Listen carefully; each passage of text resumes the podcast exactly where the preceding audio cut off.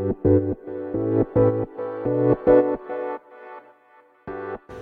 ようございます。なつきです。今日のテーマはトラブルが起こる時っていうことについてお話していこうと思います。とあのこういう仕事まあこういう仕事だけじゃなくてもね何かの仕事してる時ってトラブルが起こる時ってあると思うんですよね。例えばそのよくあるのがなんか大きいイベントとか大きい仕事の前にトラブルが起こる。ってよく聞きませんか？であの私もねなんか以前まあなんかこの日にこれやるぞっていう前に体調崩したりとか、まあ、何かちょっとしたね身内にちょっとトラブルがあったりとかっていうのがあったりしたこともあったんですね。うん、であとはなんか周りの人だとこういうオンラインだとねあの機械がねあののトラブルパソコンとか、うん、あのよくあのフェイスブックライブとか私の周りの人たちってやるんだけど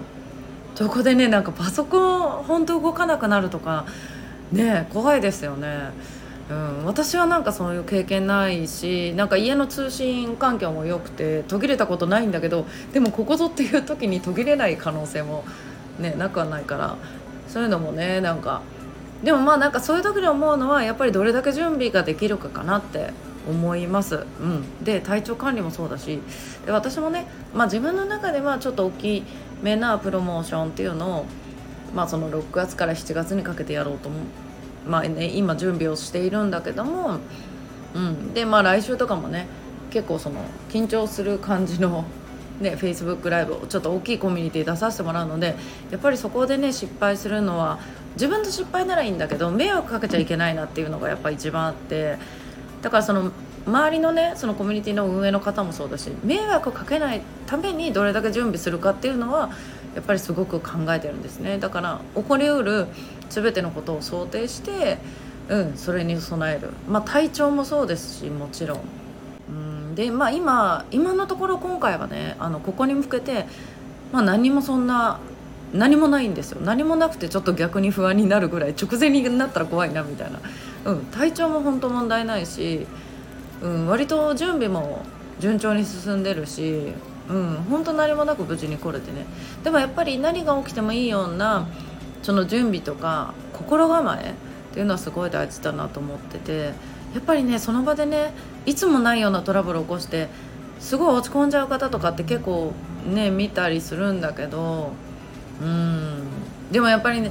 まあ、何か起こるもんだと思ってるんですよね私。やっぱりそういう大きいアクションの時って。うん、それはまあ何かの知らせなのか分かんないけど予期せぬ出来事は起こる、うん、でそれも含め準備だと思ってるんでね。で自分では防ぎようがないことっていうのもあるので、うん、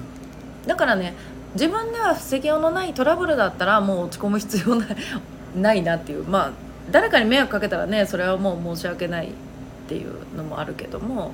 そうそういうので落ち込んじゃう人もいるから私もまあ何かもし何かね失敗したりとかそういうのがあっても自分がやれることは全部やりきったぞってそこで思えたらきっと落ち込まない、うん、のでそれだけ言い切れるぐらい準備しようっていつも決めてるんですね、うん、心がけてる、うん、でそれってなんかやっぱり大事だなっていうのをこういうそういうねあのちょっとした場とかねそういう機会があるごとにそれは感じることなのででやっぱり最初の方はねやっぱり準備足りずにああ失敗しちゃったなってこともあって後悔したくないじゃないですか。うん。そう。だからそこにその自分の例えば資料とかそのライブに備える準備だけじゃなくても身の回りのこと自分の家庭のこと体調のこと、ね、食事気をつけるだとか機械もね万全の状態にパソコンもしておくとかね、うん、やれることだけ限りのことはねやろう。そしてそれをやった上で何かがあったら落ち込まなくても大丈夫だよなっていう、うん、そういう対処法とかねそういう準備の進め方をしています、うん、それでも何か起こった時はきっと何かのお知らせなんだって私はね全部それそういうふうに、まあ、何かの意図があってこういう出来事が起こったんだっていうふうにそこからね何かを学べるように捉えるようにしてるんで、うん、そういうのも含めねトラブルが起こる時っていうのは、うんそういう感じでやるとその落ち込むこともないし、うん、学びにつながるんじゃないかなと思います。はい。ということでね今日はこのトラブルについてお伝えしていきました。ということで、皆さん今日も素敵な一日をお過ごしください。またお会いしましょう。